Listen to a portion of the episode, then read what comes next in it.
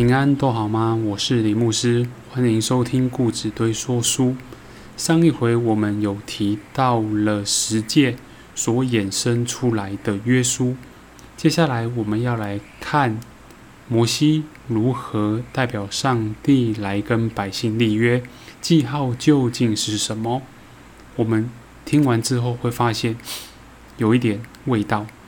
接下来我们要来花一些时间来讨论，也一起来看会幕到底长什么样子。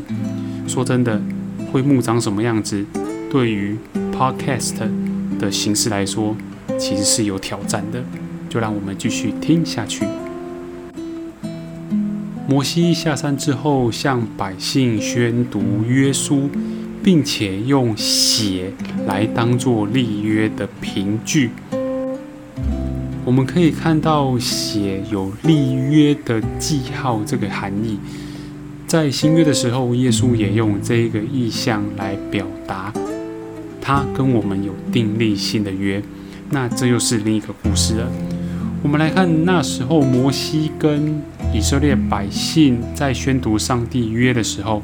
他特别把血洒在百姓的身上，说：“看呐，这是立约的血，是耶和华按照这一切的命令和你们立约的凭据。”我们看见当场的人还不少，摩西、亚伦、拿达、亚比户这四位，以及以色列长老中的七十人都上去。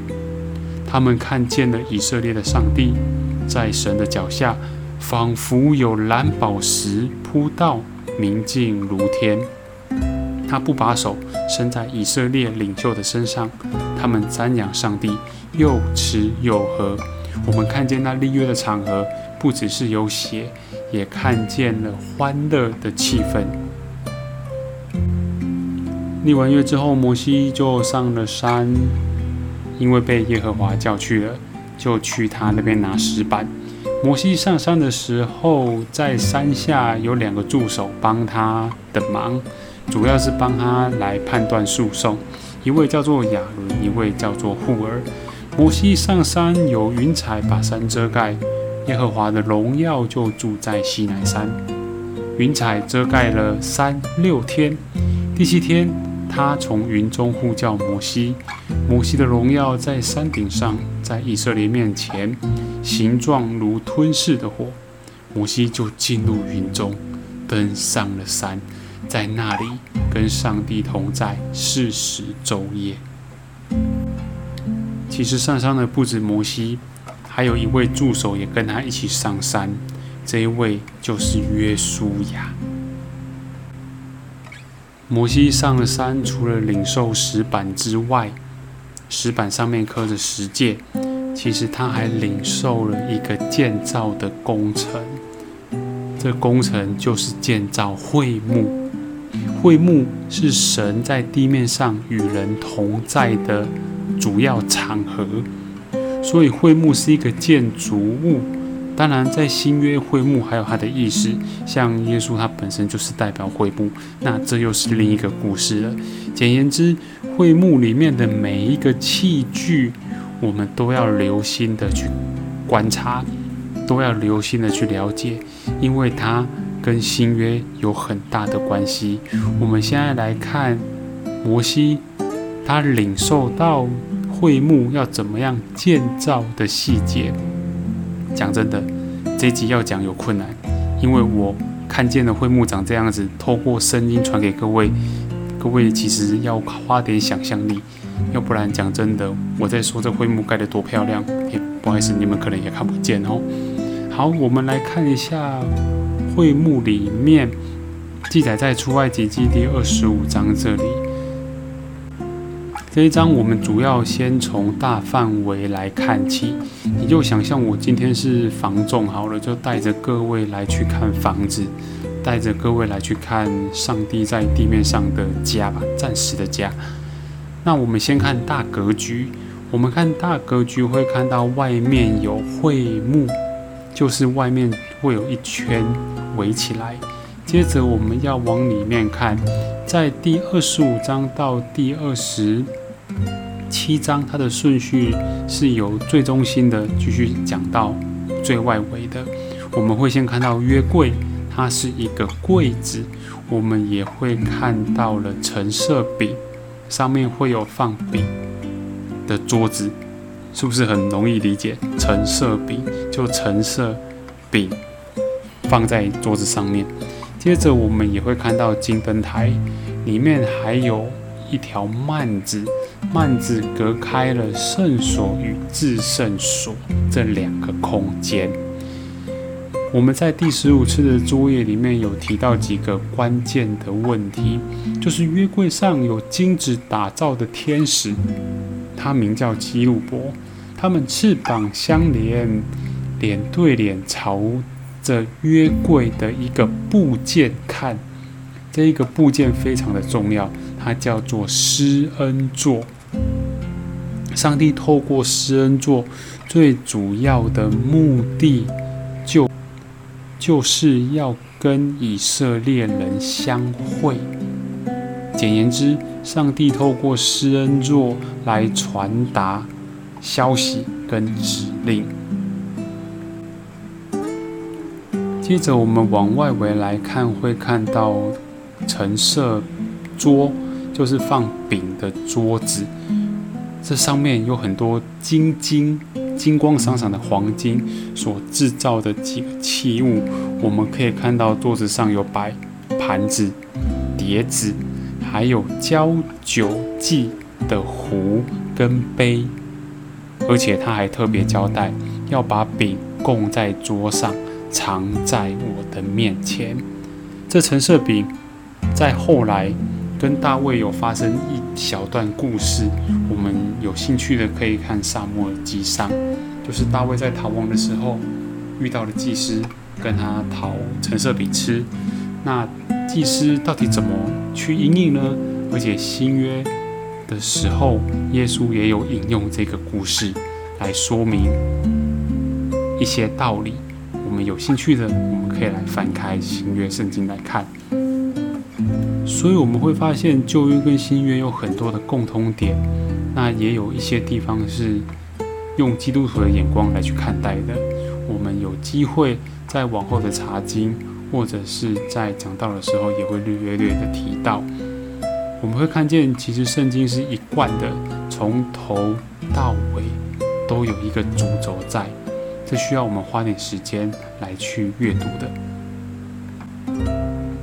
接着，我们来看橙色桌的对面。也是一个金光闪闪的器具，它叫做金灯台。金灯台上面有六盏灯，然后加上中间那一个，总共有七个。六根枝子再加上中间那一只，所以总共是七盏灯。上帝特别交代，灯要点亮，照亮前面，而且要用纯金做灯剪和灯盘。做灯的这些器具要连。要用一定的数目的纯金，而且他还特别交代要谨慎，照着在山上指示摩西的样式去做。我们可以发现摩西的记忆力很厉害，上帝讲了一些器具，而且连尺寸大小都一口气的告诉他，他就必须记得哦。我们接下来看最外圈，最外圈帐幕。的竖板和栓是用什么样的材质呢？那木材是用金合欢木来制造的。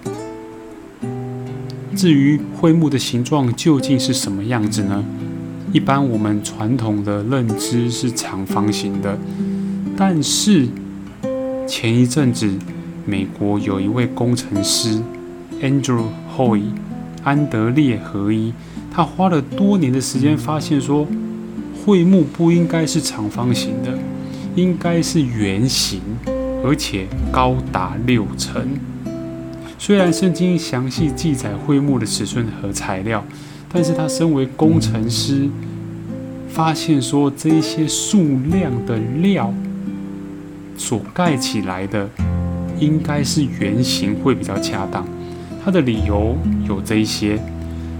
他说形状我们其实是看不太出来，但是他说他根据出埃及记第二十六章的十二节说，赵棚的幔子所余那垂下的半幅幔子，要垂在帐幕的后头。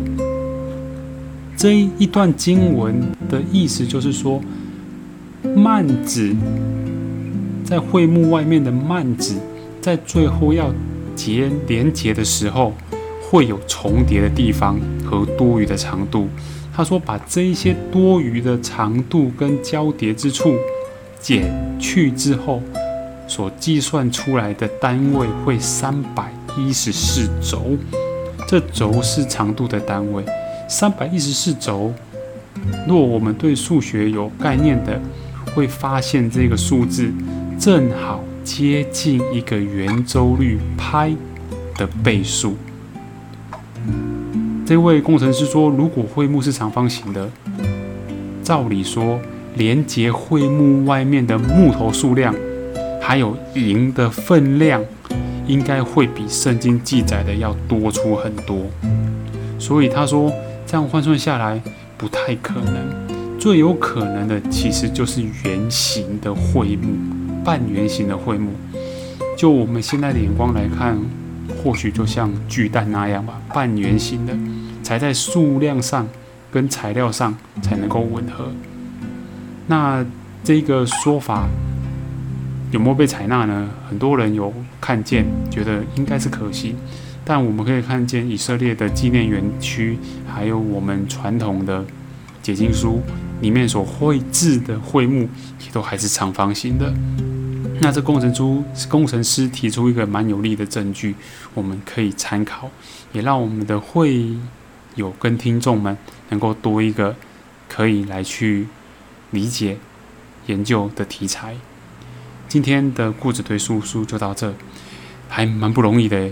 有时还蛮佩服我们的房仲先生跟小姐的，要把房子介绍的让大家能够理解，而且那还是看得到的，在广播里面你是看不到，但你可以用声音，还有来去阅读经文，还有参考一些图像，能让我们更加理解会幕究竟是什么样子。今天的故事都会说说到这。我们下一回要来看祭师的服装究竟长什么样子，我们期待再相逢。